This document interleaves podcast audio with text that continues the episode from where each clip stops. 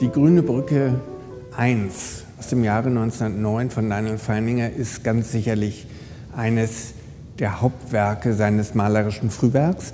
Man muss sich vor Augen halten, erst zwei Jahre zuvor, 1907, hat er überhaupt erst begonnen, ein erstes Ölbild zu malen mit 42 Jahren als vergnügter Greis, wie er es mal beschrieb. Und dieses Bild was 1911 zum ersten Mal in Paris öffentlich ausgestellt war, beinhaltet als Figurenbild all die Charaktere, die Feiningers Bildwelt seiner frühen Jahre bevölkern.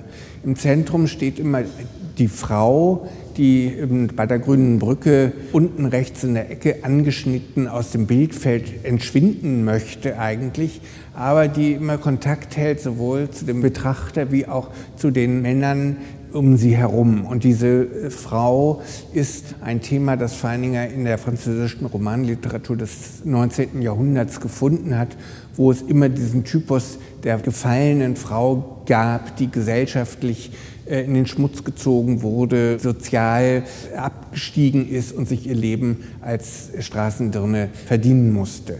Und die Männer sind alle natürlich um sie herum potenzielle Freier. Und wenn man sich die Figurentypen auf diesem Gemälde ansieht, sieht man kleine, große Arbeiter, Bourgeois, aber auch einen Geistlichen, einen Jesuiten. Also dieses alles sind die Figurentypen, die Feiningers frühe Welt, die er unter dem Begriff die Stadt am Ende der Welt zusammengefasst hat, bevölkern und die immer wieder in ähnlicher Pose in Zeichnungen und Gemälden auftauchen.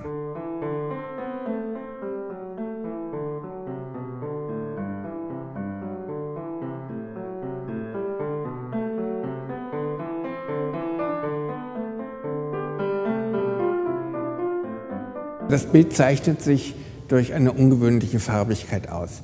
Es gibt kaum einen reinen Ton, es sind alles gemischte Farben. Es ist dieses unglaublich grelle Grün kombiniert mit einem durchmischten Violett. Farben, die eigentlich überhaupt nicht äh, zusammenpassen. Als das Bild in Paris 1911 ausgestellt war, sollte Henri Matisse seine Bilder neben dieses Bild hängen und er kam in den Raum rein, sah die grüne Brücke, blieb stehen, starrte lange auf das Bild, sagte seiner Entourage, er müsse jetzt wieder zurück mit seinen Bildern ins Atelier, um sie zu überarbeiten, damit sie dem Bild von Feininger standhalten würden.